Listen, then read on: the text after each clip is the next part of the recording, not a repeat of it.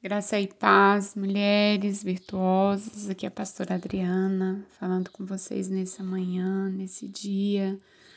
Estamos falando sobre o livro de Eclesiastes. Hoje nós estamos no capítulo 8, que fala sobre a obediência, né, devido ao rei, que eu creio que é uma das coisas que muitas vezes nós temos mais dificuldade é na obediência. E nós precisamos aprender que a obediência, ela gera bênção na nossa vida. A obediência, ela nos leva para mais perto de Deus, a ouvir mais Deus falar conosco. Nós temos é, muitas passagens na Bíblia onde fala da obediência, o que gerou né, a obediência de Abraão, que gerou na vida dele. E falamos também, entendemos, né, quando lemos a palavra do Senhor, quão é importante nós sermos obedientes. E às vezes nós falamos, ah, eu já obedeço a Deus, tá bom.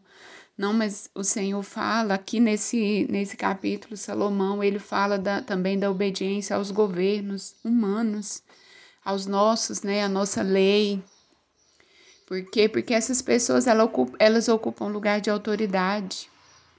E sabia que todas essas pessoas estão lá por permissão de Deus.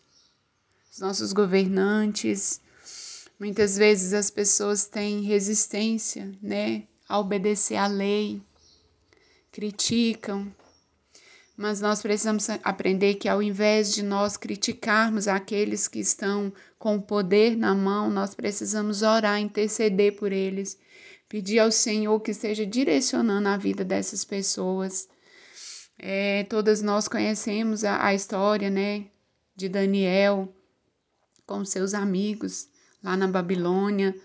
É um exemplo muito grande de submissão e obediência a Deus e aos homens porque Daniel, quando ele foi levado ali, ele não impôs nada, ele pediu permissão àquelas pessoas que no lugar daquele cardápio, né, que era oferecido pelo rei, ele queria ser alimentado por legumes. É, Daniel, ele, mesmo sabendo, né, que era agradável a Deus o que ele estava fazendo, ele não impôs nada, ele pediu permissão. Outro exemplo muito interessante de obediência, de submissão, é Sadraque, Mesaque e Abednego.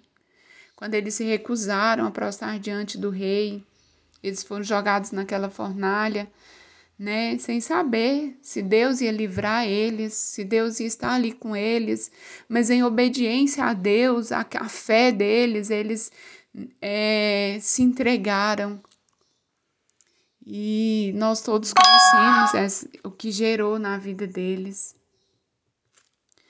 E que eu e você possamos começar a aprender, buscar sobre tudo a obediência. Lembre-se, a obediência gera bênção na nossa vida. Nós precisamos entender que a obediência alegra o coração de Deus.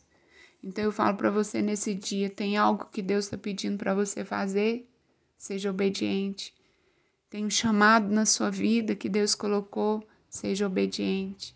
Obedeça aquilo que Deus tem gerado no seu coração e você viverá grandezas nessa terra.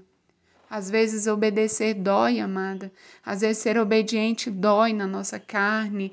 É, nós não queremos mas não se renda à sua vontade terrena, se renda ao chamado de Deus para a sua vida, se renda àquilo que Deus tem para fazer e seja obediente à voz do nosso Abba, à voz do Senhor sobre a sua vida. Deus abençoe, Deus abençoe e te leve para mais perto dele nesse dia.